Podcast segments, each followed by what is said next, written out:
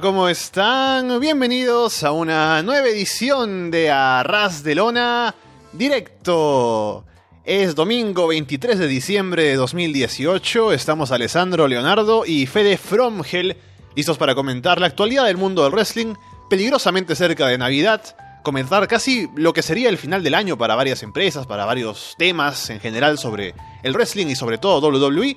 Vamos a hablar sobre eso, por supuesto, como siempre, en directo en YouTube. Si nos escuchan luego, gracias por darle ese botón de play, a esa descarga, ya sea a través de Evox, de iTunes, de YouTube, de Spotify, o por seguirnos, por supuesto, en arrasdelona.com y solowrestling.com.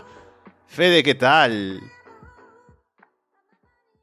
Hola, muy buenas. Contento de estar una vez más y, como estás diciendo vos, tal vez de las últimas del año, sin, pues no nos queda mucho margen ya, ya estamos pensando en, las despedidas y, bueno, en los cierres.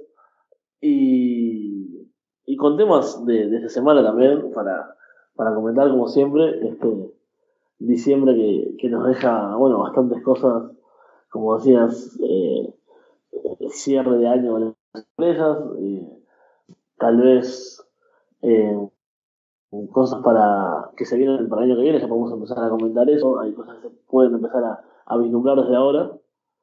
Y también, bueno, pues, podemos aprovechar para recordar los premios de Arras de Lona. Eso mismo, primero recordarles que estamos en directo como todos los domingos a las 10 de la mañana en Perú, 12 del mediodía en Uruguay, 4 de la tarde en España y también en Italia. Y como estamos en directo pueden llamarnos, estamos en Skype, busquen el usuario Arras de Lona, déjenos un mensaje y pueden entrar aquí a hablar con nosotros sobre lo que ustedes quieran. También les recordamos que contamos con el auspicio de AliExpress, la tienda online, vayan a aliexpress.com y si van a comprar algo por ahí, vayan a través del link que tenemos en arrasdelona.com. Y como ya dice Fede, recuerden que esta semana se ha abierto ya la votación para los Arras de Lona Awards sobre lo mejor y algo de lo peor del año en el mundo del wrestling, así que los invitamos a participar. En la página web están todas las indicaciones de cómo pueden participar enviando un correo electrónico al mío, a alessandro arroba arrasdelona.com, alessandro con doble S, arroba rasdelona.com, ahí están las categorías y todo, así que vayan, entérense y voten, participen en la votación para este programa especial que ya llegará en enero sobre los Arras de Lona Awards. Otra cosa es que estoy ahora mismo, como ya la mayoría de ustedes me imagino saben, en Italia, en la casa de, de, mi madre, así que el internet no es tan bueno y por eso tengo miedo de que no vaya muy bien el directo, así que esperemos que no falle demasiado. Y Fede está en el teléfono, así que bueno, esperemos que le dure la batería, como me iba diciendo antes de que empezáramos la transmisión. Así que estamos con situaciones adversas, pero haciendo el directo, y ojalá salga todo bien.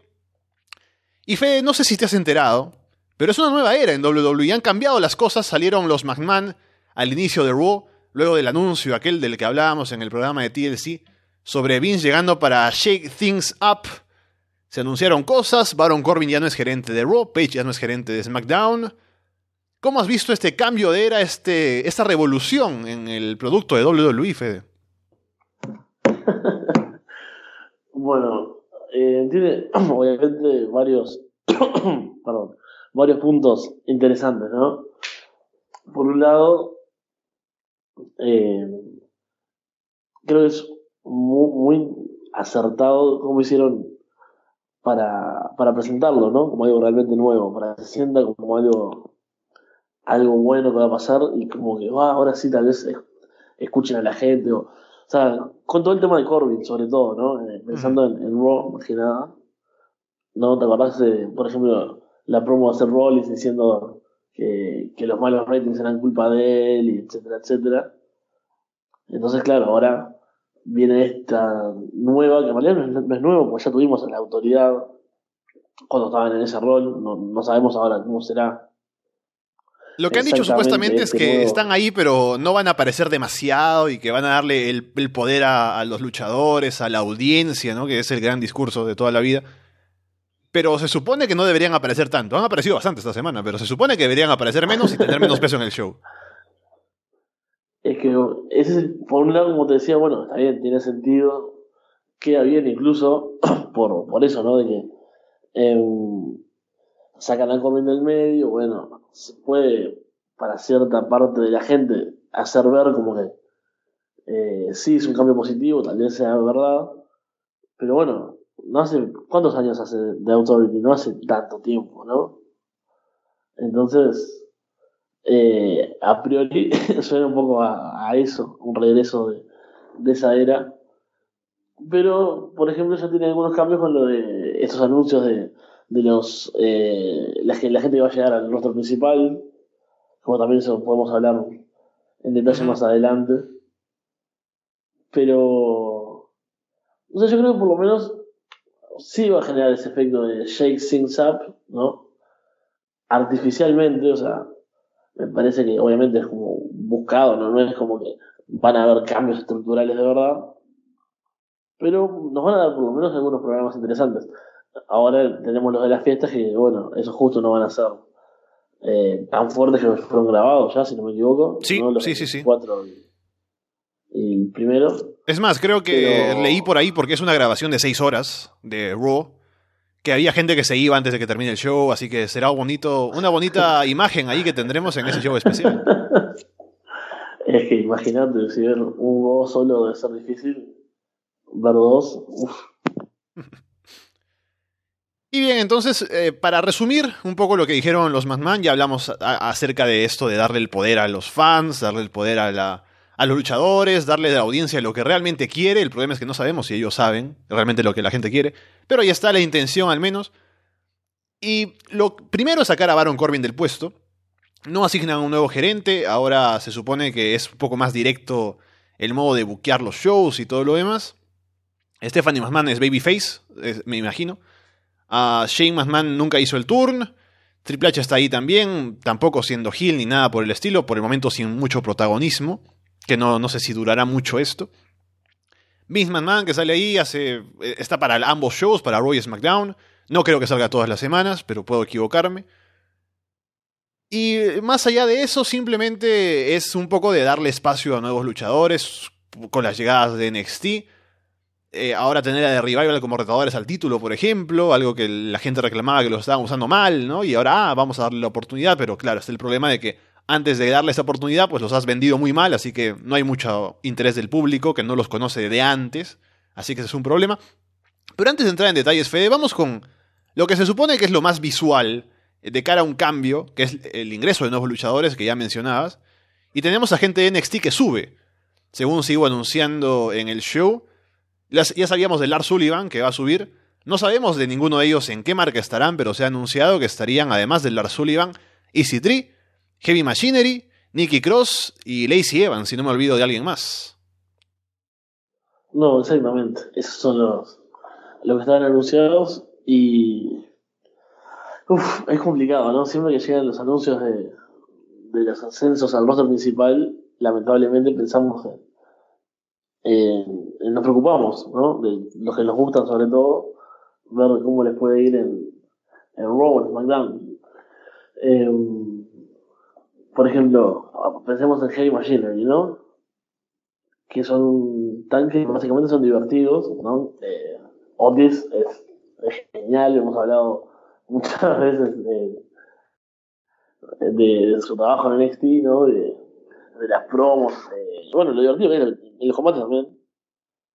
Pero en NXT, lo que pensamos siempre también, lo que siempre nos pasa, de que las cosas funcionan bien en ese universo cómo, qué, harán con ellos ahora en, SmackDown, por ejemplo, o en Raw, no sé, la, que sea que.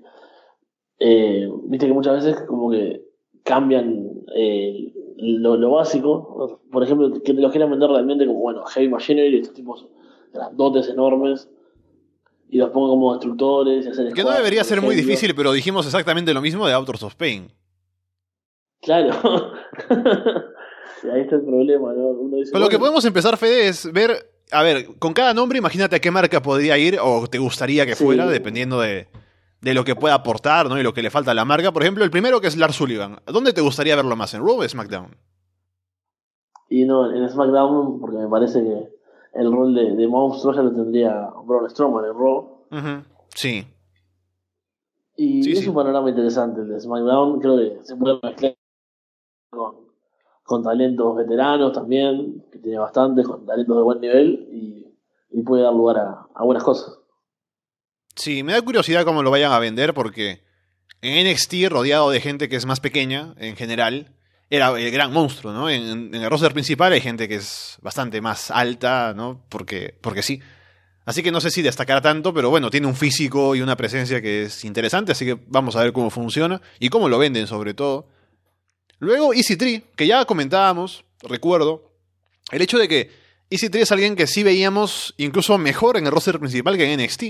Así que me parece que puede, puede irle bastante bien. Pero ¿dónde lo ves? ¿En Raw o SmackDown?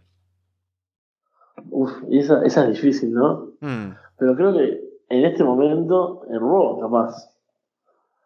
Que con, con, todos los cambios, bueno, con la situación de, de Roman Reigns, con cómo ha, ha, salido, cómo ha evolucionado la, la rivalidad de Seth Rollins y Dean Ambrose, bueno, la elección de Strowman también, o sea, eh, la ausencia del campeonato universal también, ¿no? Creo que hay como un vacío ahí que, que es interesante para un luchador que, que, se puede plantar como una estrella, ¿no? Y si Swing sabemos que es ese tipo de luchador, ¿no? Con, carisma, con porte, tal vez no con un gran nivel en el ring, pero bueno, para Raw tampoco se precisa demasiado. Sí. Así que, no sé, lo, lo, veo interesante como para por lo menos cubrir, no te digo que sea la cara de la empresa, no te digo que vaya a ser main eventer de WrestleMania, ni mucho menos, pero es un tipo que, te, que puedes cargarle un, un, par de semanas un programa, me parece, o sea, sí. que puede tener alguna historia grande, que puede tener buenas rivalidades como para llenar muchos minutos y de calidad, porque es súper entretenido, eso sin duda. Lo hemos visto en muchas situaciones diferentes y funciona siempre, así que creo que a Raw le vendría bastante bien alguien como él en este momento. Sí, a Raw ahora le faltan babyfaces fuertes y podría encajar ahí. Y Citril, el asunto es que me pongo a pensar en él y cómo lo vas a presentar a alguien que todavía no lo conoce. Y si lo vas a presentar como babyface es un poco difícil porque su personaje es básicamente el tipo adinerado, ¿no? Que es el top 1%, que es el tipo que ve a los demás como que por debajo de su nivel, ¿no? Y hay, cómo lo vendes como, como no Gil, porque claro, en NXT la gente lo conoce por su trabajo de antes, ¿no? Y está un poco más abierta a aplaudirle, pero no sé cómo funcionaría en el roster principal. A lo mejor me estoy preocupando demasiado y que es un babyface de inmediato, sin problemas, pero quién sabe. Sí, yo también pensaba un poco en esa cuestión, ¿no? Que el personaje le va muy bien también ser Hill, sobre todo para, para, presentarse, para iniciarse, por eso que decías vos, ¿no? Lo de Tom 1% y, y bueno, el estilo ese como chulo, ¿no? Como uh -huh. soberbio y, y, demás. Pero yo creo que lo hace tan bien eh, en cuanto a la interpretación del personaje y, y al carisma que tiene que incluso así puede lograr buena reacción. Fe, me parece así, si lo presentan y lo trabajan. ¿no? le dan la oportunidad, y ese siempre es el problema en el rostro principal. Luego la fácil sería Nikki Cross, en el sentido de que tendría que irse SmackDown junto a Sanity. Sí, totalmente.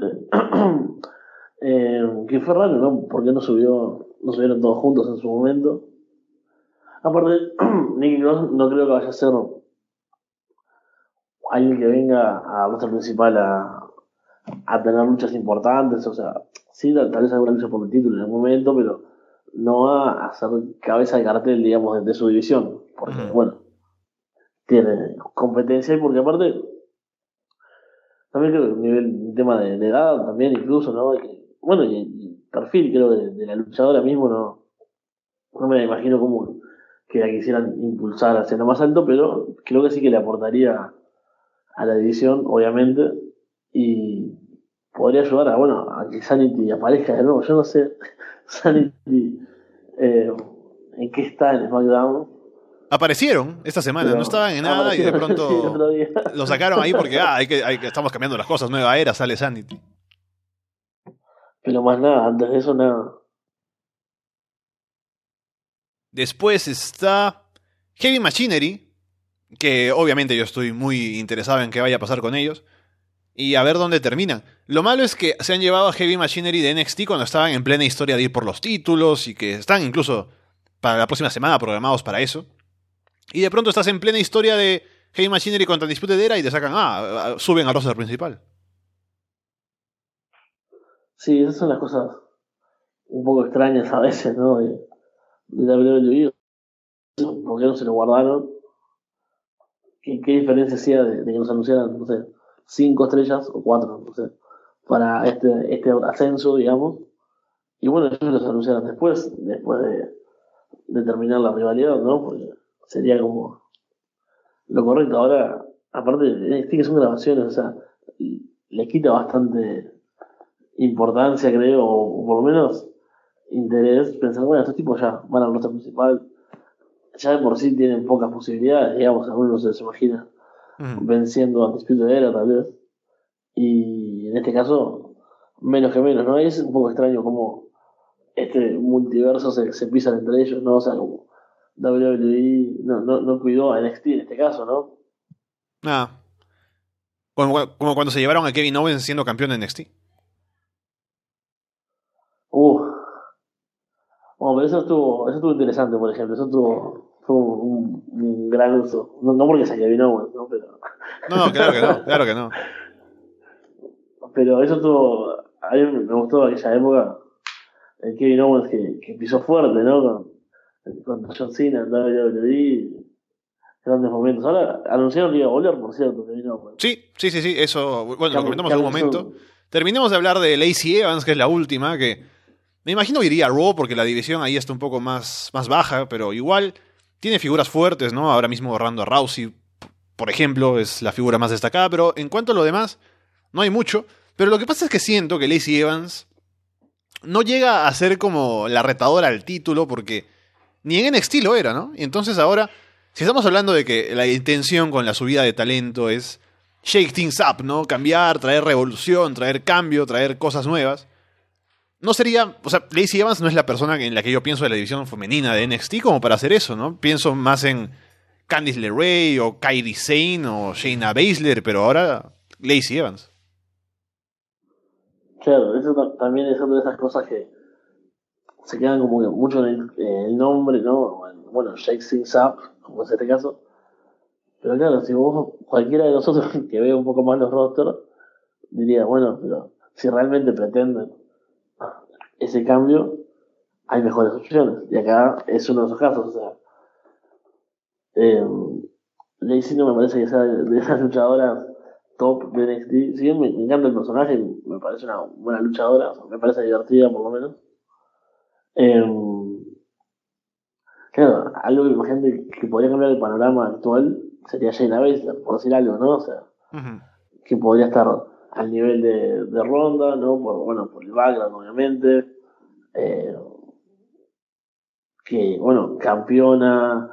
Eh, que bueno, también es una de, las más peligrosas de NXT, o sea, alguien que cambiaría realmente el escenario sería ella, o bueno, Kylie por lo diferente tal vez, ¿no? Porque no hay luchadoras así, creo, en el rostro principal con, su estilo, pero claro. Eh, y es parecido con los varones, porque estamos hablando de Lars Sullivan y Easy Tree, que habrá que ver cómo le va a Easy Tree, pero no estamos hablando de gente que yo siento que sí podría cambiar las cosas, como si subes a Lister Black, o Johnny Gargano, o Tommaso Champa, o Undisputed Era. Claro. Es que es eso, es como raro, es como que, bueno, sube gente, pero que no van a venir a, patear el tablero y a ponerse primeros en la fila. Es como, bueno, sube gente, van a estar acá, tal vez tengan que acomodarse un poco, un tiempo. eso no me suena a, el gran cambio, ¿no? De escenario, como, señora la revolución, todo el cambio pero con tiempo, ¿no? Esta gente nueva va a venir a mirar un poco cómo es la situación. Es un poco raro, ¿no? Es como esas cosas como grandilocuentes de WWE que no vienen los cuatro, toda la familia más todo el anuncio, y después, bueno, suben unos luchadores del Midcard de NXT, ¿no? Es como. Eh, no parece que vaya a ser el gran cambio.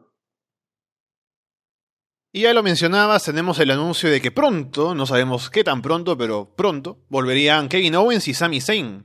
Con la cercanía del Royal Rumble, ¿podría alguno ser sorpresa ahí?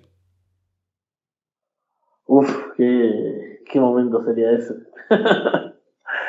y lo que sabemos que no va a ser el puesto número 30, eso seguro. Ajá. Que se lo tiene eh, Artruth, al menos en el nombre. Aunque ahí en el chat Rodrigo dice, por ejemplo, que podría salir Kevin Owens a pegarle al Truth y salir el número 30. Ah, me gusta. me gusta también. Eh, el tema es que es, es horrible. Y estamos hablando de algo muy parecido recién con las subidas al roster principal por parte de los luchadores de NXT, pero no te da un poco de. O, o bueno, capaz que no porque no sos tan fan de, de Kevin Owens, pero un poco de miedo de. ¿Qué van a hacer con Kevin Owens cuando vuelva? No, eh, eh, yo siento No, miedo por todos. Por, por, por Lars Sullivan, por EC3 y también por Kevin Owens. Porque aparte es un momento del año importante, ¿no? Es el, el camino a KO Mania 4 sería este, Sí, si no me equivoco. yo me acuerdo por las camisetas. Eh, claro, son buenísimas las camisetas.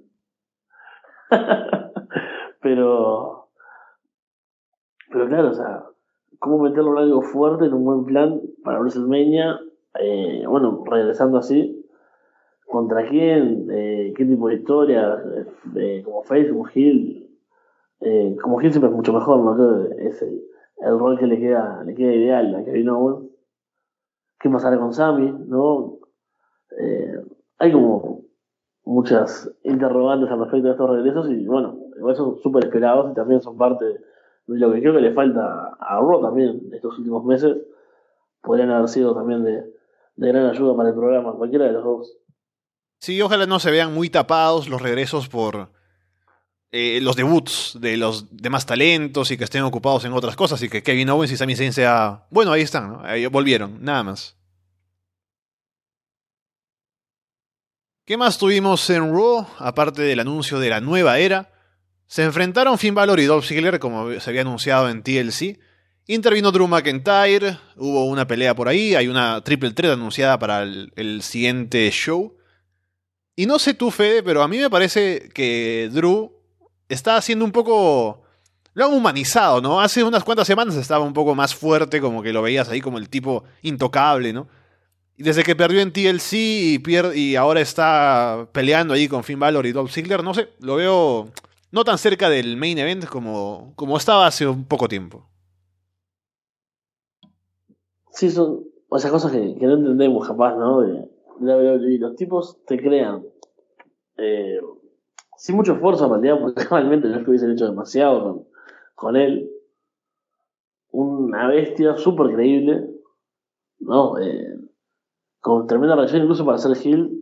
Eh, bueno, por lo menos lo que se vivió en Argentina.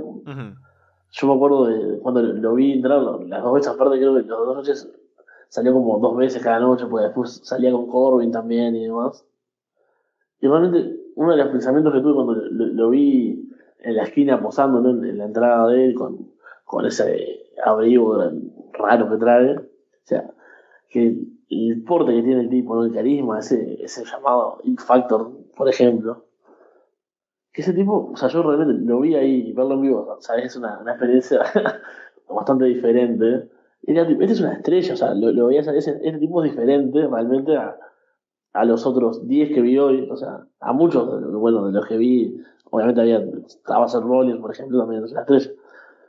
Pero, ¿entendés? Tiene esa cosa de diferente. La gente, el, el tipo se hace odiar, pero la gente lo quiere ver, porque es maravilloso.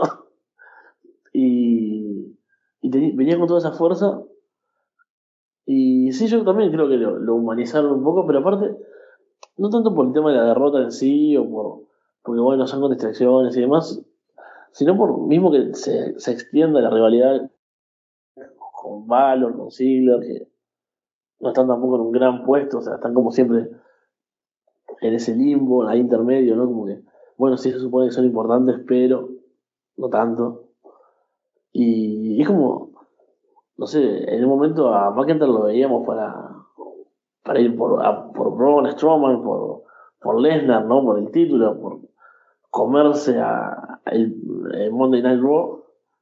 Y ahora es, bueno, no, tal vez un par de semanas más metido en esto. Y, y bueno, eso es un poco lo, lo extraño, ¿no?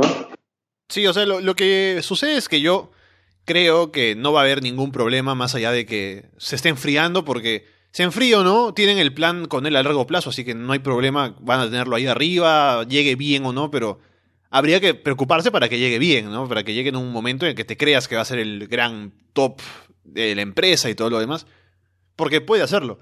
Es el problema con WWE, ahora que estamos hablando de los cambios de era y todo, que hay que pensar qué es lo más interesante que tiene el producto ahora mismo. Por un lado, Daniel Bryan, que yo estoy seguro de que nada de lo que está haciendo es idea de algún creativo, de Vince McMahon, imagínate, las promos que hace, ¿no? Yo creo que es casi todo hecho por él mismo.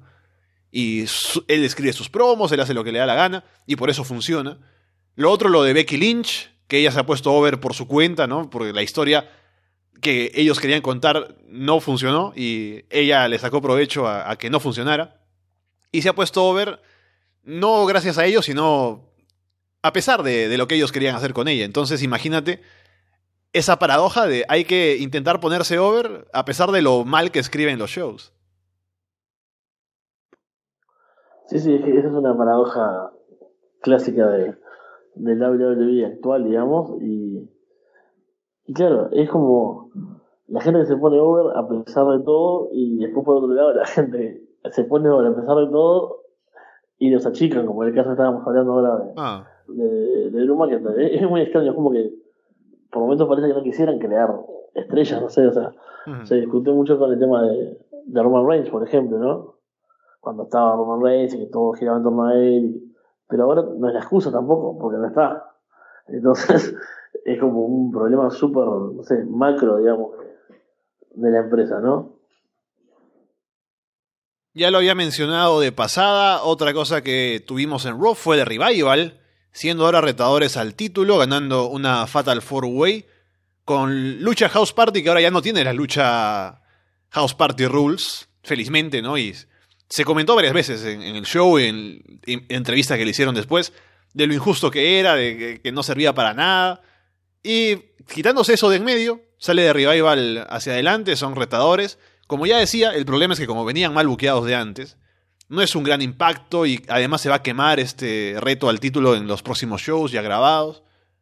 Pero bueno, al menos es algo para The Revival. tenemos que al menos agradecer que les den algo. Claro, terminaste tu, intervención así totalmente entregado, ¿no? Como, bueno, es algo. Y yo quiero hacer un breve paréntesis y fuera del café porque no sé si se escucharon unos ruidos recién acá y eso. Sí, sí. Y tal vez tuve como una, intervención un poco entrecortada, pero no estoy en casa. y estoy sentado tipo, en un comedor de la casa de una amiga y entró el compañero del cuarto. y ahí está este tipo bizarro que soy yo, sentado en su comedor, un tipo que él no conoce, hablando solo con un celular acá. y bueno, nada, tuve que afrontar esa situación con la mayor normalidad posible. El tipo obviamente se terminó yendo de su propia casa, ¿no? Pero eh, bueno, nada, quería aclarar un poco ese, los, ruidos y, y, que mi última intervención fue un poco desatenta, pero era porque, bueno, había gente que, que estaba en su propia casa, ¿no? Esta gente que de repente llega y corta el podcast. Pero, volviendo The Revival, eh, otra vez una situación eh, como agridulce, ¿no? Por decirlo de alguna forma. Es como genial, me encanta que tengan una oportunidad por los títulos, que aparte que venga con esa cosa de, bueno, la nueva era, las oportunidades, etcétera, ¿no? Como, eh, creo que incluso en, alguna de las promos decían algo, ¿no? Eh, no, Fox Rollins mismo ya venía hablando de ellos, si no me equivoco. Porque me suena que, que ya, ya, venía de antes, tipo, la discusión de, ah, tiene gente como de Revival que no tiene una oportunidad, etcétera, etcétera. Y claro, pero ¿en qué momento, no?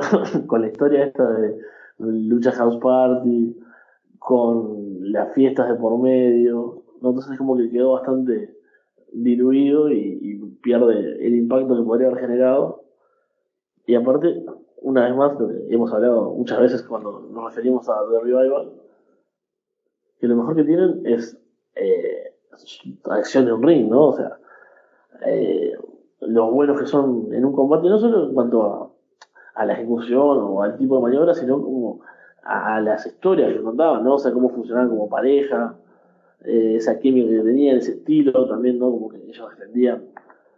Y que eso tampoco lo han explotado en, en WWE, obviamente por un tema de oportunidades y por un tema de, de, tiempo en pantalla.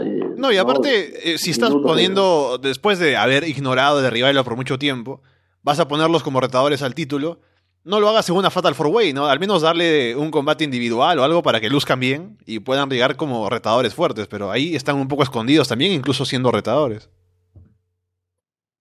Claro, es que su fuerte es eso, o sea, si me decís que no sé, son, por pensar en una pareja, Bray Wyatt y Matt Hardy, ¿no? De, los últimos, de este año, ¿no?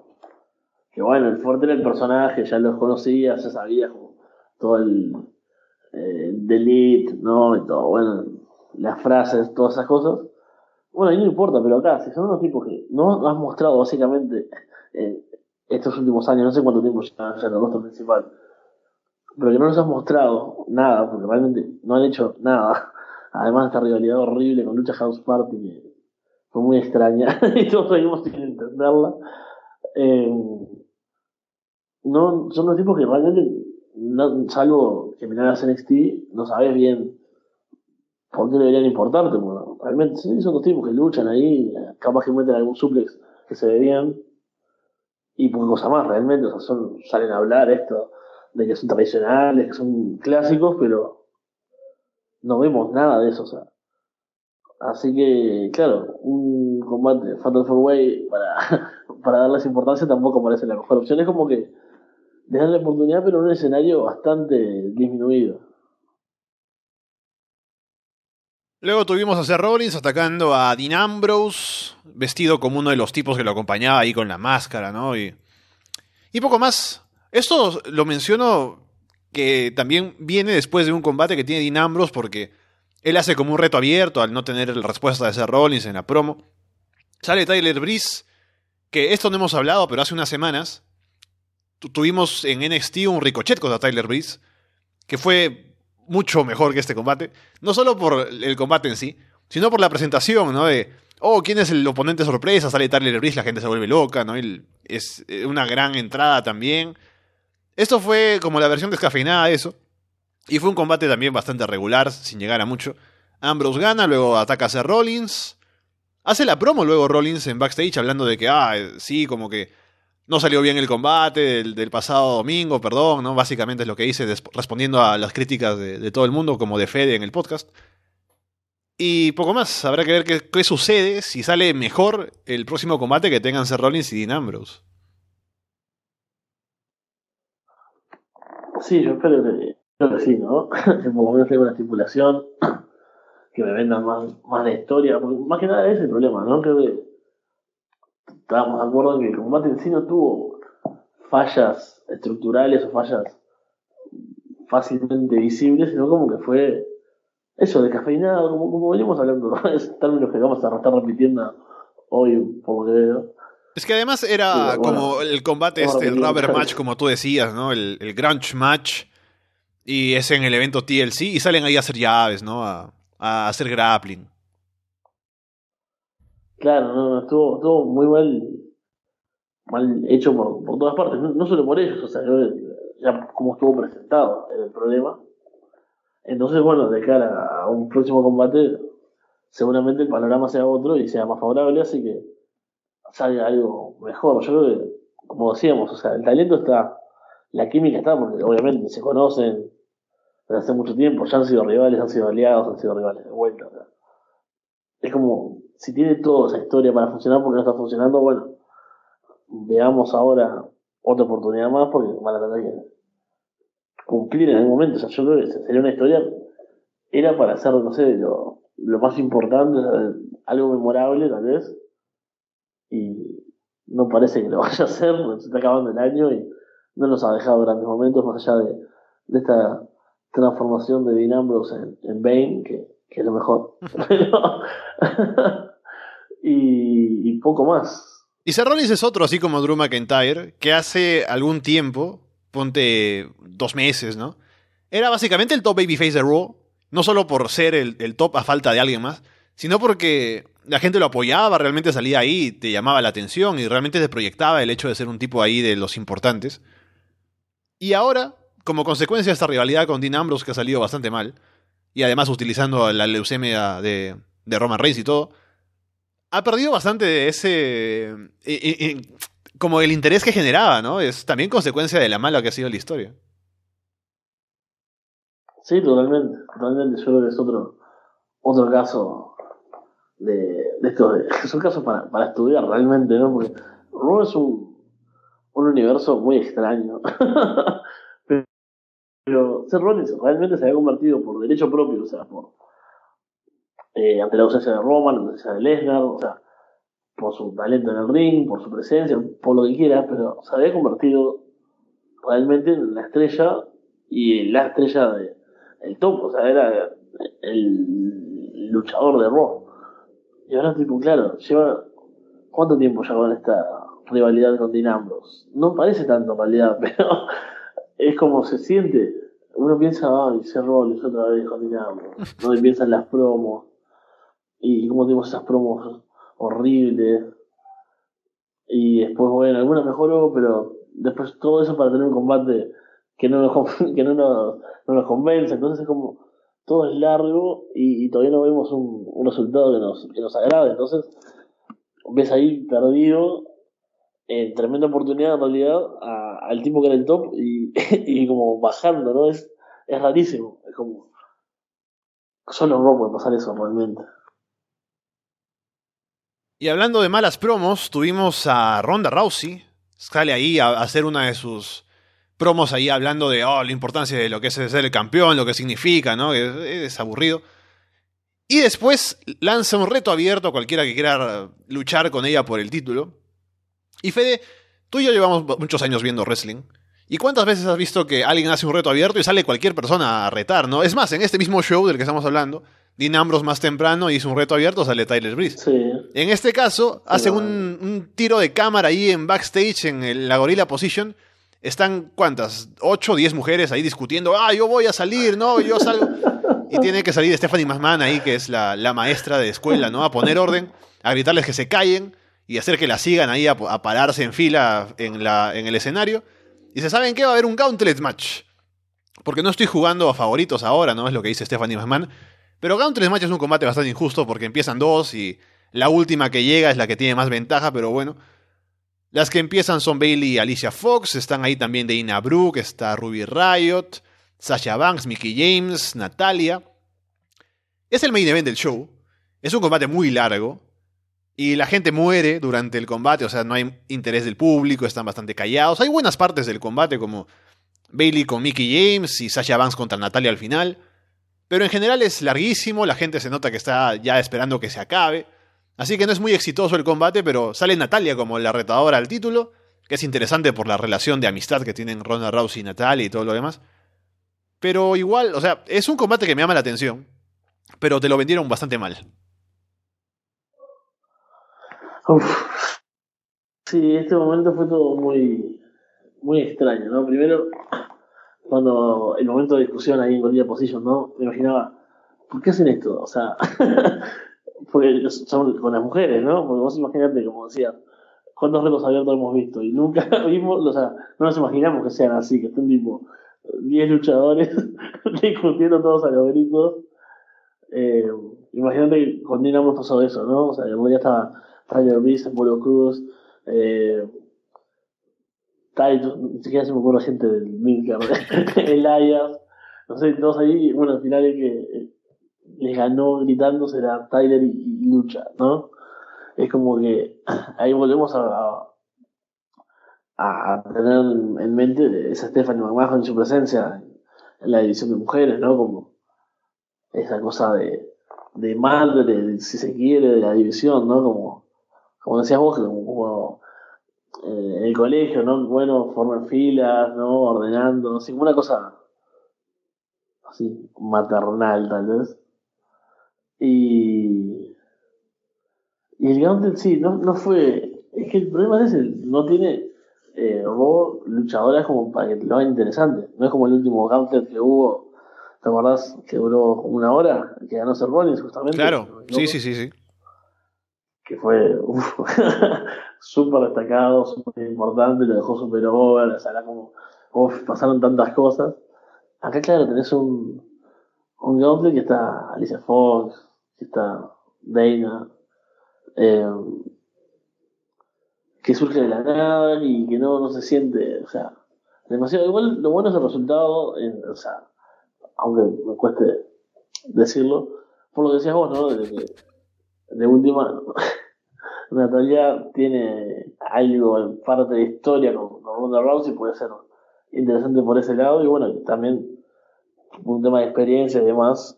Además voy a darles este punto a su favor porque a diferencia de lo que pasa por ejemplo con The Revival, Natalia viene de ganar en TLC a Ruby Rayos no solo, o sea, en el Tables Match, pero no solo ganándole a ella, sino también habiendo lanzado a, a Liz Morgan, a Sarah Logan contra las mesas. Así que venía luciendo bastante bien. Y esto es como ya el siguiente paso, ¿no? Ahora sí, viene bien, pero ahora es la retadora del título. Así que en ese caso lo han cuidado mejor.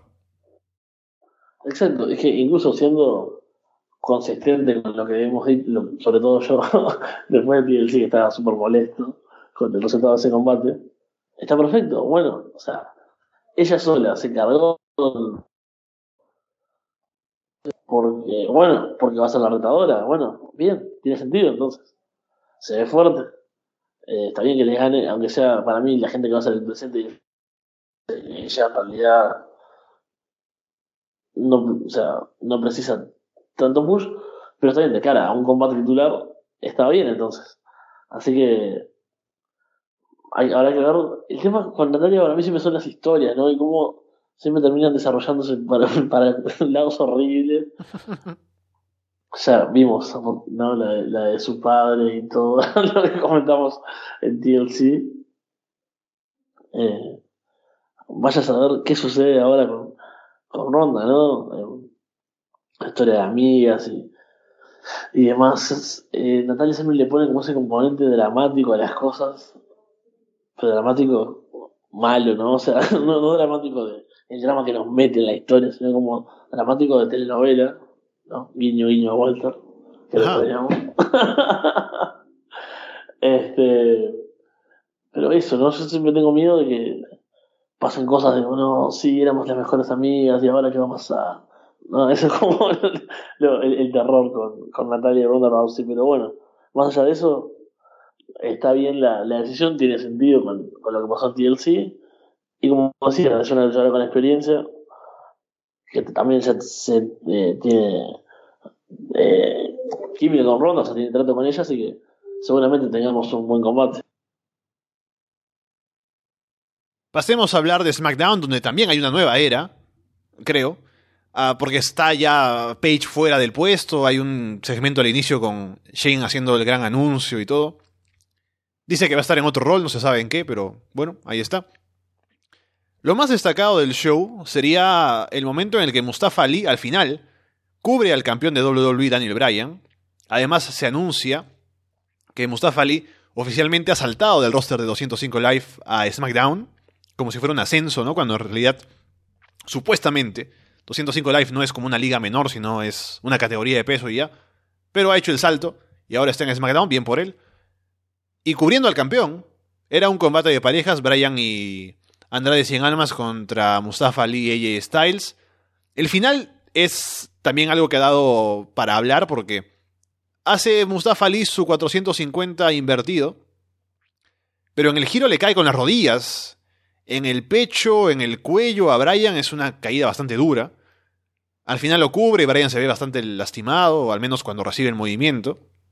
Yo me puse a pensar al verlo que está muy bien que hayan pensado en Ali y que lo presenten así como una victoria tan fuerte, pero al tener este movimiento del finisher, y justo cuando lo aplica a un main eventer, a un tipo de los top, lo lastima y podría haber sido más grave.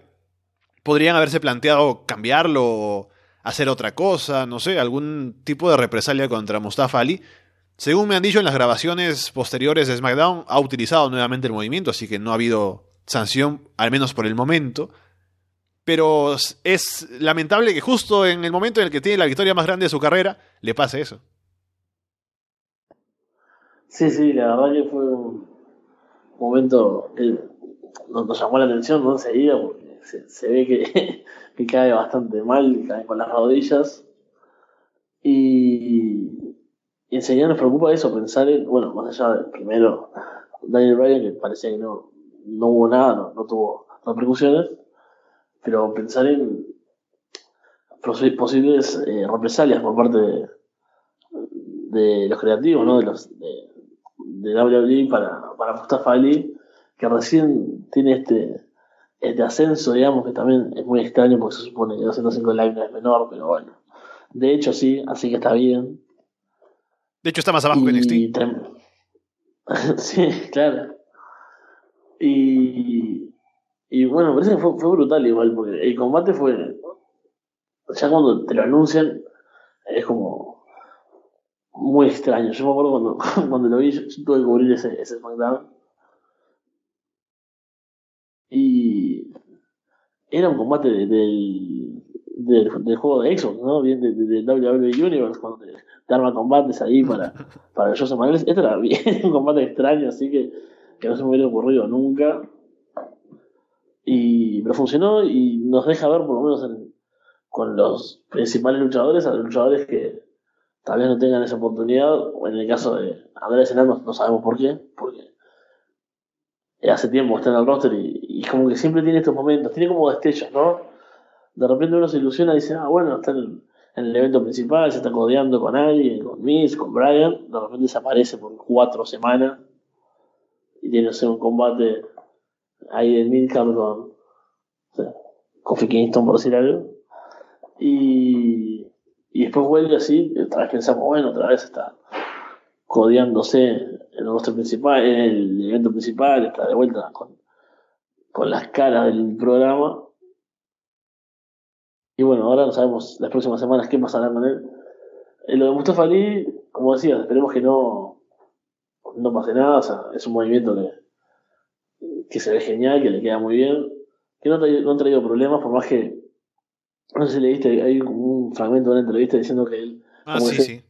deja llevar y una cosa así. Como que cierra los ojos y a ver qué pasa, como, ¿no? Bueno, leerlo, leerlo en ese momento era como, bueno, tal vez no fue la mejor declaración, pero eso, esperemos que no, no tengan problemas y que, que bueno que le den una oportunidad, que realmente este, esta forma de mostrarse, ¿no? esta oportunidad se, se convierta en eso, en, más tiempo de pantalla, en buenas luchas, en, en buenas historias sobre todo, o sea, que, que, es lo que le falta, creo que muchas veces a, a 205 Live sentirse como más importantes por, por las historias. Yo, por ejemplo, el título ha quedado, como hacíamos otra vuelta, yo no recuerdo muchos retadores, me parece como que bueno, es una cosa que está ahí, Buddy Murphy contra Cedric, contra eh, Mustafa Ali, obviamente.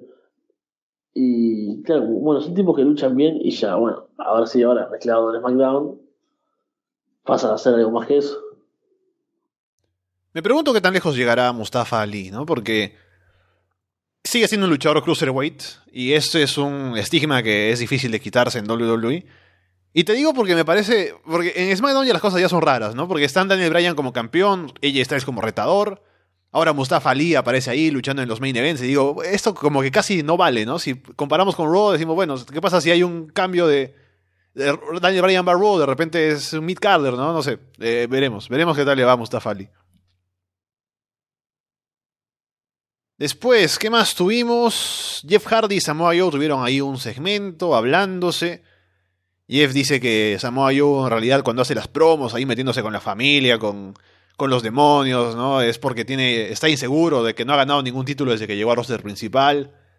Hay una pelea y poco más, pero bueno, al menos la historia va bien, creo, va moderadamente bien cuando Samoa Joe no hace estos, estas promos de, bebe con responsabilidad, ¿no? Y esas cosas, pero... Pero bueno, a ver qué tal les va en el próximo combate que tengan y a ver si gana yo o al menos un combate en pay-per-view. Sí, a mí me pareció simple pero efectiva y se puede medir en algo muy claro y es que cuando Jeff le responde, le, dice eso, ¿no? Como su respuesta de que bueno, tal vez esos demonios, no sé qué es, porque eh, en estos años no has logrado ganar nada y yo hice como uh, en mi casa, ¿no? Como la, respuesta ahí a, al, golpe que, que, le tiró, golpe de palabras que le tiró Jeff Hardy. Dije, bien, cuando estoy en mi casa y reacciono a algo, o sea, en un programa semanal aparte, o sea, sabemos que las emociones no están tan presentes, ¿no? sobre todo con la cobertura, es como, como un trabajo realmente, o sea, yo lo vivo así, lo vivo como, bueno, estoy acá mirando a ver qué sucede, escribo cosas Entonces cuando yo siento momentos que, que me emociona, que me despierto en algo, es como, bueno, los destaco, ¿no? Ahí como que se prende una alarma digo, bueno, están sucediendo cosas, algo me, me generó una emoción y por más que sea simple, eh, es efectivo, eso es lo que importa. Luego tuvimos la aparición, como ya decíamos brevemente, Sanity apareció por ahí, también Luke Gallows y Carl Anderson, ¿no? después de mucho tiempo luchando con los usos. Hay un brawl al final de todo el mundo. Y a ver qué pasa si aparecen realmente más estos equipos, Good Brothers, Sanity, y no tenemos siempre el monopolio de los usos, New Day y de Bar. Sí, ahí fue uno de esos clásicos momentos de WWE en los que salen y dicen, ellos mismos critican algo del programa, ¿no? Como, ah, sí, siempre las mismas parejas luchando, es momento de un cambio, bueno, claro. Estamos de acuerdo, creativos, tipo, por no haberlo hecho sin, sin esta especie de meta-argumento, ¿no? Como, pero es un recurso que suelen utilizar. Esperemos que sea eso, que realmente eh, veamos ese cambio, porque SmackDown está bien. Yo entiendo que si tenés a, a esas parejas, sean las que dominen el, la división. Pero bueno, eso es parte de las, de las decisiones que hubo que tomar en el, en el shake-up, ¿no? Tal vez haberlo dejado eh, más parejo con, con Rock, la edición de parejas era bastante, horrible. Y, y claro, acá como que hay tres parejas súper despegadas de las otras, ¿no? Y se, se siente, y las han buscado así todo el tiempo. Así que bueno, ojalá para el año que viene, pues ya es lo que nos queda, que sea diferente ese buqueo. Y lo otro que también fue interesante fue que primero sale de Miss a hablar con Bisman Man porque está todavía con esta idea de hacer el equipo con Shane, del mejor equipo del mundo. Y Vince lo pone en un combate que es él y Mandy Rose contra Artruth y Carmela. Y ganan el combate. Así que habrá que ver qué pasa con ellos dos y de Miss y Maris. De Miss y Maris, de Miss y Mandy Rose hacen equipo de nuevo o no. ¿Y qué pasa con James Man? ¿Y, y, y qué sucede en general con esta historia? Sí, ahí sabemos que, que Miss es una garantía, ¿no? Sabemos que eh, si no está en alguna historia importante, por lo menos va a ser algo divertido. Y aunque sea algo que parece horrible, como es todo esto, ¿te acordás que esto viene de Kurt Jewel, no? De, ay, sí, Kurt Jewel. Sí. Eh, lo dije, lo dije bien de primera. Entendés que mi, mi reacción natural fue tipo que lo dije y, y yo estaba pensando que lo había dicho mal y, y me quise corregir. Pero no, Jewel, eh, con aquella Copa Mundial y todo ese fiasco que fue. Pero hasta de eso van a sacar algo entretenido. El, el, el intercambio ahí con Vince, ¿no? Como tratando, como si fuese un, un, un niño a, a Vince cuando va a buscar a Jane y, le dice así como, bueno, no, Jane ahora no puede, no puede salir o algo así. Como, como el padre, bueno, no, no puede salir a jugar a la pelota ahora contigo. Que Jane tiene como Eh, 50 años. claro. Me pareció muy, muy divertido. Creo que por ese lado hay cosas interesantes.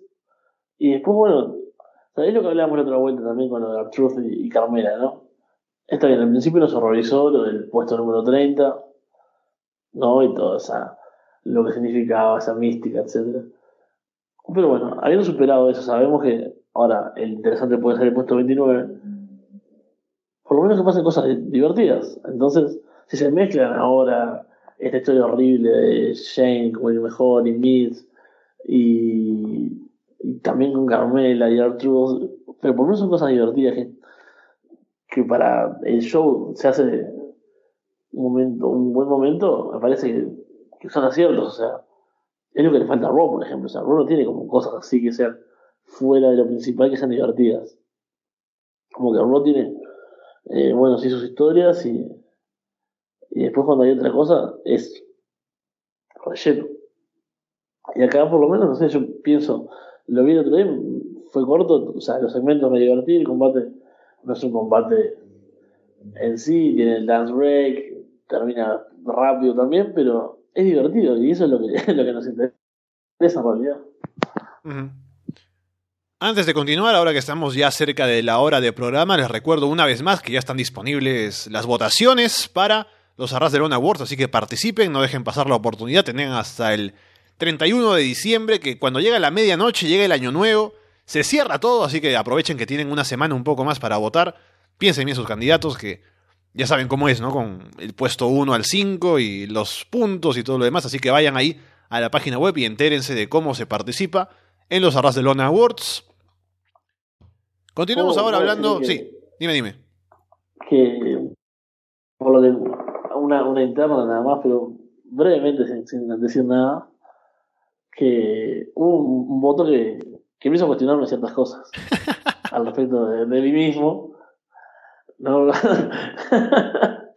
eh, porque hay que tener en cuenta eso, que hay votos, eh, hay categorías buenas y hay categorías no tan buenas, ¿no? Ya la clásica categoría nada tiene sentido. Eh, que para este año por lo menos estuvimos anotando eh, aspirantes o por lo menos potenciales eh, premios en, la mitad del año. Eso fue un acierto. Así que para. Yo no mandé mi voto todavía, mi voto sabemos que es un voto importante. pero, pero bueno, hubo, hubo un voto en la interna que vimos que que me hizo cuestionar ciertas cosas. Tal vez tengo que cambiar de cara al 2019.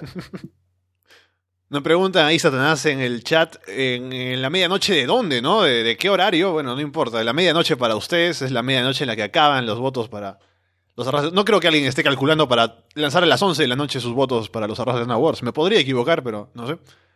También, ¿sabes? Me dio pena no poder hacer el show navideño porque, a propósito de no poder hacerlo este año, estuve escuchando un poco del, del año pasado, que también no me acuerdo mucho, no porque haya estado, no porque haya estado borracho, pero hemos hecho tantos programas, así que no me acuerdo exactamente todo lo que se habla en cada uno. Pero me pareció genial, eh, sobre todo, yo, yo, me puse a escuchar la parte en la que hablamos del combate de Lex Luger contra Barry Windham. Ah. No, no, no, no, el otro, el, combate de Steel Cage, cuando aparece al final... Uh. ¿Cómo se.? Eh, Harley, Harley Race, aparece Mr. Hughes y hay un final genial. Ahí es, es, tremendo. Así que, si, no lo han escuchado, vayan a hacerlo. Si lo han escuchado igual el año pasado, escúchenlo de nuevo. Porque, porque es maravilloso. Y me, da lástima no poder hacer uno este año. Estoy en casa de mi madre, no puedo emborracharme aquí hablando sobre wrestling, pero bueno. Ya se verá cuando se hace otro. eh, ¿Sabes? Se ve, viste que diciembre tiene todo este componente de balance de cierre de año, etcétera, etcétera, y que nos ponemos así como en este plan eh, de, bueno, de, recordar otras cosas, viste, vos estabas escuchando este, este escena de año, ¿te acordás de las películas también? Eh, ¿cuál fue una, hicimos una película de, Navidad también, mm. de la de, creo que estaba Page. Claro, con The Miss, que era Santa's Little Helper, era la, no, no recuerdo. Sí, algo así. Y que no era mala, me parece. No, no, no. Era de, todas las, que he visto yo de WWE, era la mejor. Eh, no lo he vuelto a escuchar, pero me acordé, el otro día estaba pensando, bueno, se vienen estas fechas, qué lástima que no podemos hacer un navideño como, como esos, recordando más que nada el de eh, que vos mencionabas, pero me acordé de ese también, ¿no? De, y bueno, habrá que esperar tal vez más para, para la época de, de Reyes, más cerca de, no sé, algunas semanas más, o, porque en cualquier momento del año podemos volver a hacer. Yo creo que más o menos como segunda semana de febrero pueden pasar cosas, Fede. No, no sé por qué tengo esa sensación. Uf, cuánto hype. Yo creo que a falta de show navideño vamos a cargar todo a, a Arras de Corazón 4. ¿Sabes cuántas horas puede llegar a durar Arras de Corazón 4, no? O sea, vos yo creo que tendremos que ir preparándonos. Hay que escuchar el anterior. Yo creo que habría que hacer como. Mucho, tengo muchos amigos que de cara a WrestleMania hacen como maratones, ¿no? Y no digo que los miren todos porque nadie está tan loco. Pero sí mirar los main events, o no sé, o los Royal Rumble, antes de Royal Rumble, por ejemplo. Yo creo que de cara a, a Ras de Corazón hay que repasar, por lo menos cada uno, ¿no? En su casa, en su momento, repasar cómo nació este este gran evento y el, último que fue una locura eh, con No, ya no me acuerdo cómo, un fanfic, ¿cómo, cómo se llama? Sí, un fanfic. Con eso, o sea, fue realmente un episodio histórico, así que... Solo es que además, ahora para Ras de Corazón preparamos segmentos, ¿no? Una película por acá, de ahí un fanfic, de ahí más allá experiencias de la gente, nuestras, ¿no? Así que yo tengo miedo de que cuando esto vaya creciendo vamos a tener que dividir el show, ¿no? Como en, tres noches como el bola y luego como un G1 Climax, ¿no?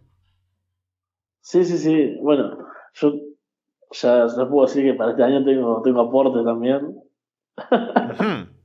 Así que seguramente vamos a, tener que, hacer también, o si no, como, como decimos, hay que ir, haciendo varias, varias jornadas. Hablemos de NXT. Tuvimos una semana interesante en cuanto a cosas que pasaron y noticias. Lo principal fue el combate de Johnny Gargano y Alistair Black en el main event, que era un Steel Cage match, que lo vendieron muy bien, como lo peligroso que es y todo. A mí, por primera vez en mi vida, me sacó de contexto el hecho de que cuando te anuncian Steel Cage Match y con todo el aura de lo peligroso y lo serio que es todo, cuando está anunciando Kayla Braxton las formas de ganar, dice, se puede ganar el combate solo por conteo, por sumisión y escapando de la jaula, ¿no? Digo, bueno, eh, la primera vez que me suena como que es un, es un mal final el escapar de la jaula, ¿no? Como que ¿para qué escapas? O sea, gánale en el medio del ring, ¿no? Escapar es un poco de cobardes. Sí, sin duda. Es el, peor final de la Steel Cage. Lo interesante aquí fue que ganó Johnny Gargano, pero por intervención de Tomaso Champa, que sale ahí primero. Uno se imagina, ¿no? Los finales que he visto tantas veces. Cuando Johnny Gargano está trepando la jaula por un lado, Alistair Black está saliendo por la puerta.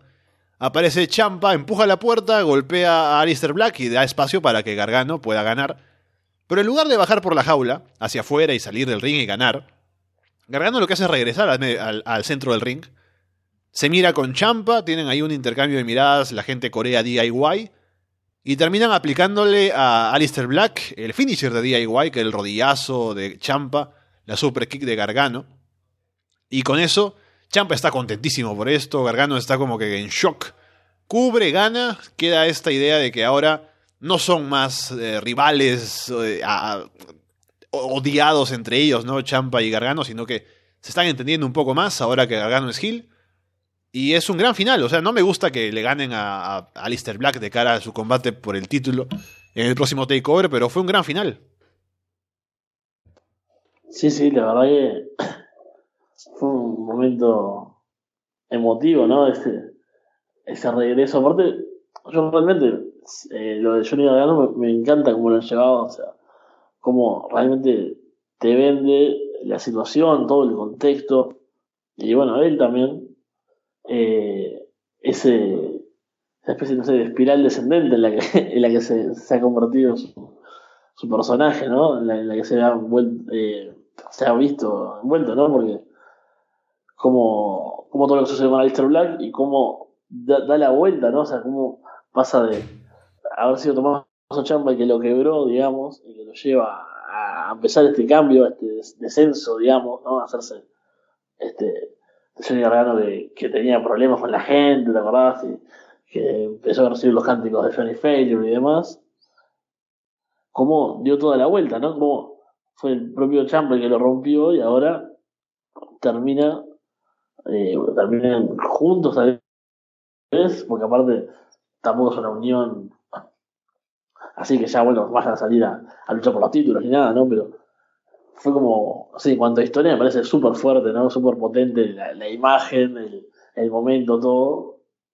Y que no, no creo que eh, perjudique para nada a Lister Black, que, bueno, tiene ya su, su fuerza propia, ¿no? Su, su presencia, su carisma y, y bueno, que como retador sigue siendo genial también.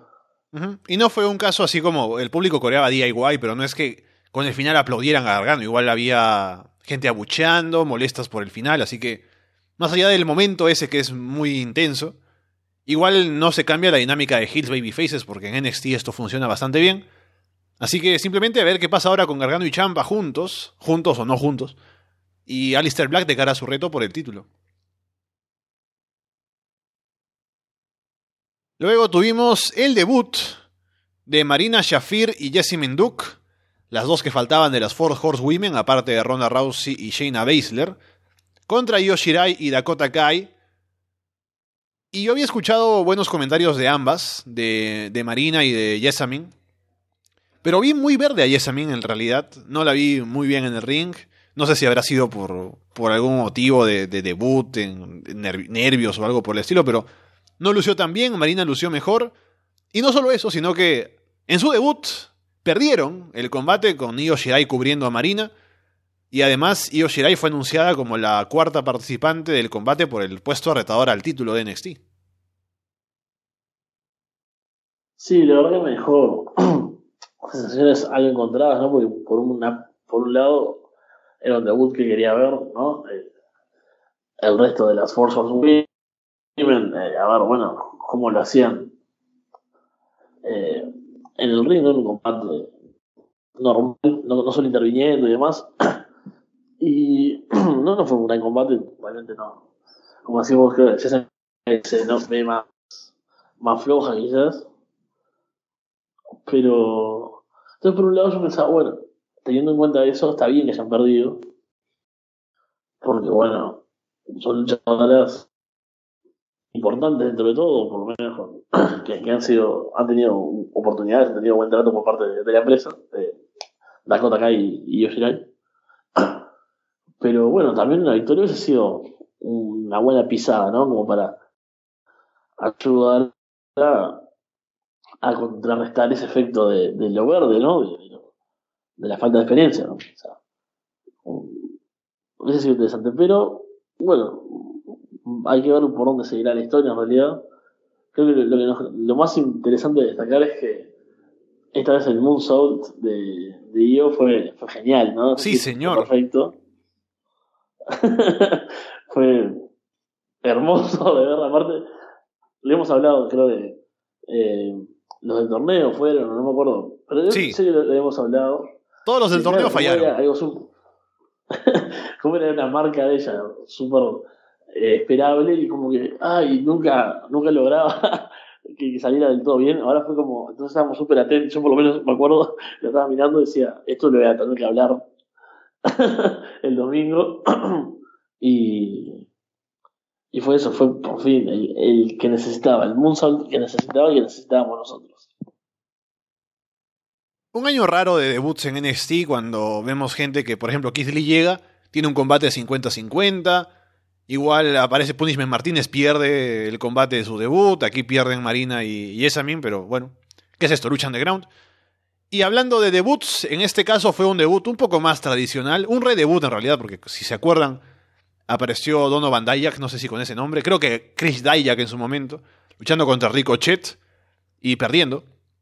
En este caso apareció Dominic Dayakovic para ganarle un tipo por ahí, un Jovel que se encontraron, destruirlo por completo y lucir bastante bien, como debe ser un debut. Y a ver hasta dónde llega Donovan, no Donovan, no, Domi ya estaba pensando cuándo me voy a equivocar a decir su nombre. Dominik Dajakovic. Sí, me pareció un debut brutal, ¿no? Como, eh, como deben ser, pero a la vez me pasa de que se me, se me entra a mezclar eh, en cuanto al, al la posición, digamos, que debería tener.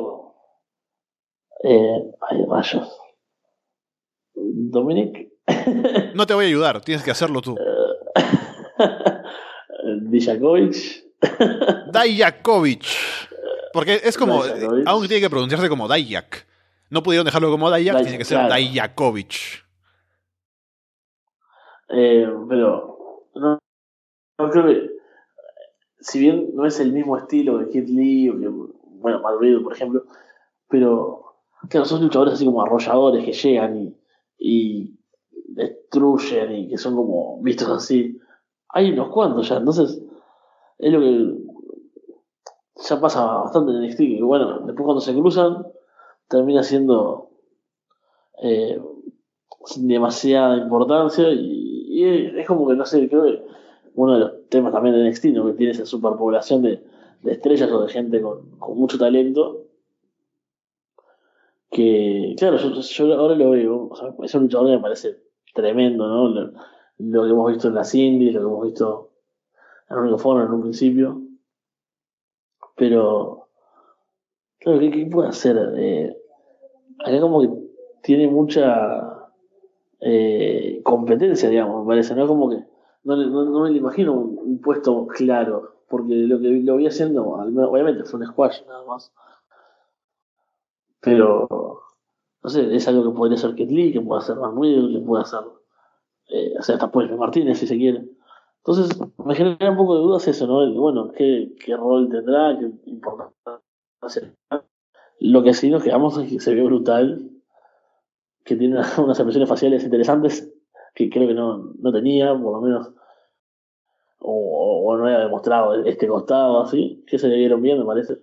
Si lo quieren presentar como esa especie así, no sé, de tipo súper bruto, ¿no? Como que fue y mató al otro prácticamente, porque, como lo presentaron, si van a ir por ese lado, van a hacer algo, algo interesante. Acá Satanás en el chat tiene un comentario con el que yo estoy de acuerdo, es un gran comentario, que dice que en tres años se llamará solo Dayakovic y yo creo que va a ser apenas su roster principal. Sí, sí, sin dudas. Hablando de squashes, tuvimos un gran squash que me encantó en este show de Heavy Machinery, contra dos Jovers también por ahí, lanzándolos por los aires, aplastándolos. Están en el escenario viendo todo esto, Undisputed Era ahí como para para burlarse de ellos, ¿no? Pero ahí Heavy Machinery los destruyen, terminan cargando a los dos al mismo tiempo para aplastarlos juntos y todo. Y queda muy bien todo esto. Sí, sí, funciona como tiene que hacerlo, ¿no? Creo que cumple perfectamente el rol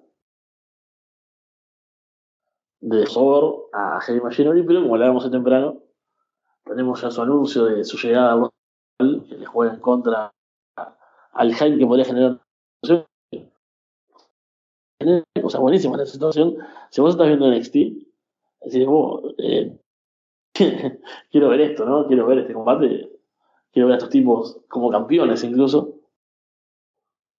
Eso estoy seguro que vos lo pensaste. sí, sí. Pero, claro, después Estoy distraído porque ahora estoy intentando que se solucione el internet que está sufriendo.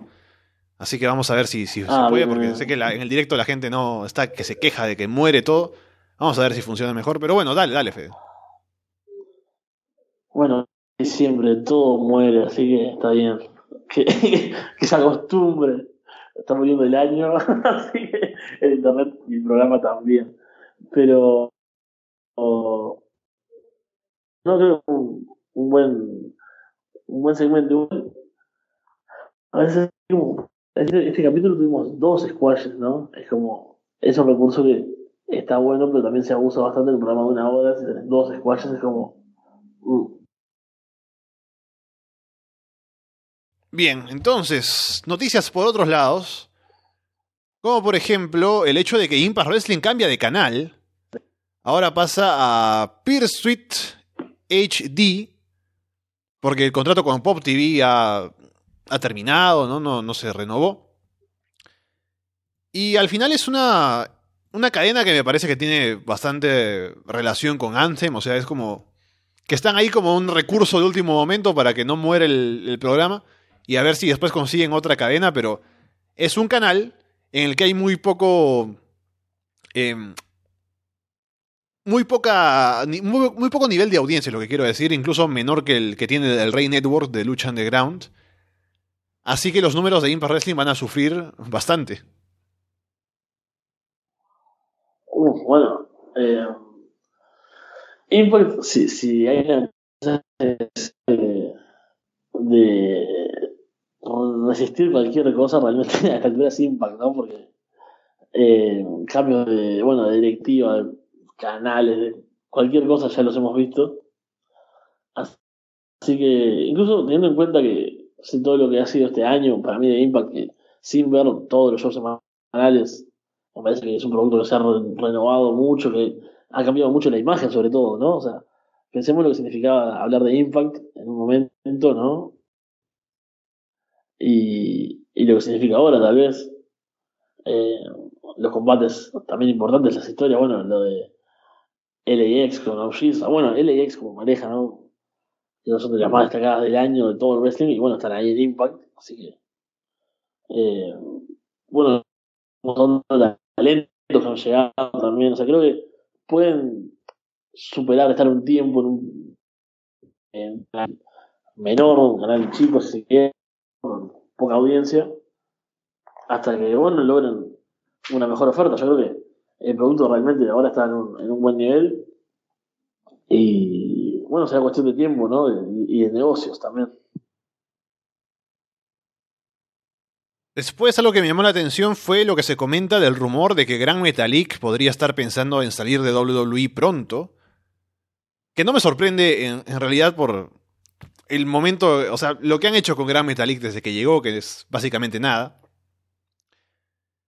Y también me llamó la atención, por otro lado, ya que estamos hablando de gente que estaría pensando en irse de WWE, el rumor de que también sería el caso de Andrade Cien Almas. Sí, eh, escuché ambos, leí sobre ambos.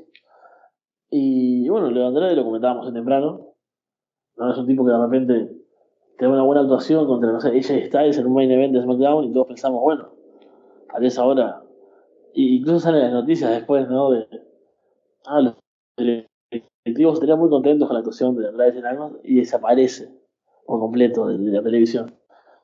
Y bueno, yo no sé, que, tal vez que le hayan prometido a él, ¿no? Que, que han dicho que, iban a darle. Pero bueno, es cierto que pasa el tiempo y no, no parece haber un hueco claro para él. Después, bueno, lo de Metalik también es. o sea, se suma una larga lista, me parece, de luchadores que sabemos que fuera podrían estar haciendo mucho más.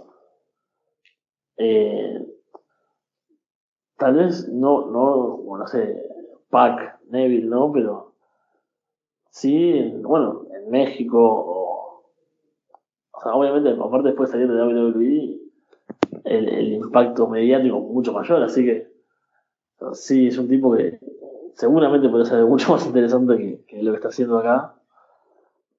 Y, y yo creo que hay un montón de gente en esa situación. Y me gustaría que empezara a ver ¿no? ese tipo de, de cambios. Esos son los cambios reales. Hoy hablábamos temprano al principio de, esta cuestión artificial, ¿no? Del shake-up y de cómo va todo la cuestión de nombre, ¿no? O sea, imagínate esto, gente descontenta y bueno, se cumple su contrato, se van, eh, o que bueno, logra la forma de zafarse, no creo que sea fácil ese problema con los contratos de WWE, pero bueno, imagínate también ahora está la, sombra, aunque todavía no empezó, pero de la empresa de All Elite, o no me acuerdo cómo era el nombre que le iban a poner, Sí, All Elite Wrestling. ¿no? También ese fantasma de luchadores abandonando el barco para sumarse a, All Elite. O sea, ese sería un cambio natural súper interesante porque sería eso, orgánico y no, no artificial.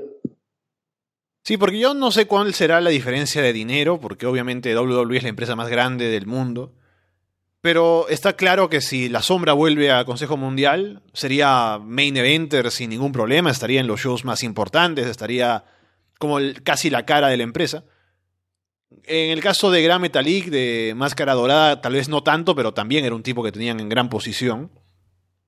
Así que si eso pesa más que el dinero que podrían estar ganando en WWE para ellos, y si además el contrato no es que, no es que vayan a ir gratis a luchar en México de nuevo, y seguramente no sería solo ahí, sino también, si sigue el, contacto entre Consejo Mundial y Ring of Honor, podrían ir a, Estados Unidos, a New Japan también. Así que quién sabe si esto al final, para ellos, es lo que pesa más y los lleva a dejar WWE, ¿no? Porque para lo que podrían estar haciendo fuera, no se les conviene del todo quedarse. Que como tú dices, y estoy de acuerdo, es el caso de varias personas que, solo por no querer animarse a irse fuera, pierden varias oportunidades. Después, algo para ir cerrando ya que estamos con el internet pues en situación trágica. Primero, como yo sé que has visto mucho de Mark Haskins, Fede, te, te, te el espacio para que comentes la llegada de él a Ring of Honor.